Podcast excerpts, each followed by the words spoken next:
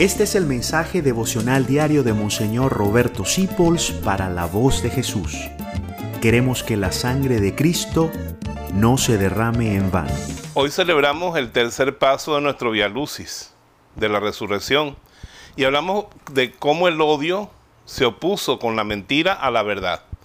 Los soldados no vieron la resurrección ellos solamente vieron que los sellos estaban rotos y la piedra estaba movida y que el sepulcro estaba vacío porque no hubo testigos oculares de la resurrección. Pero ellos aceptaron dinero para mentir diciendo que los discípulos habían robado el cuerpo. Eso era totalmente mentira. Y ellos lo hicieron por dinero, pagado por los enemigos de la verdad. No te dejes vencer por los enemigos de la verdad.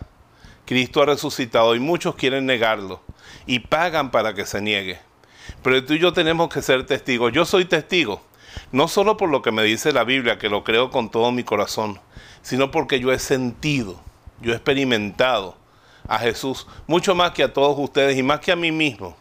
Yo te invito, si tú no lo has sentido, a que le digas Jesús resucitado, muéstrate a mí.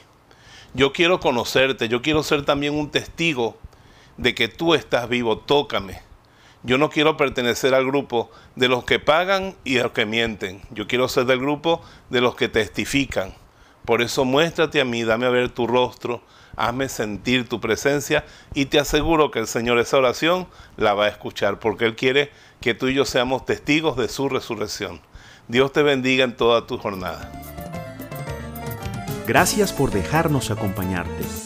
Descubre más acerca de la voz de Jesús visitando www.lavozdejesús.org.be. Dios te bendiga rica y abundantemente.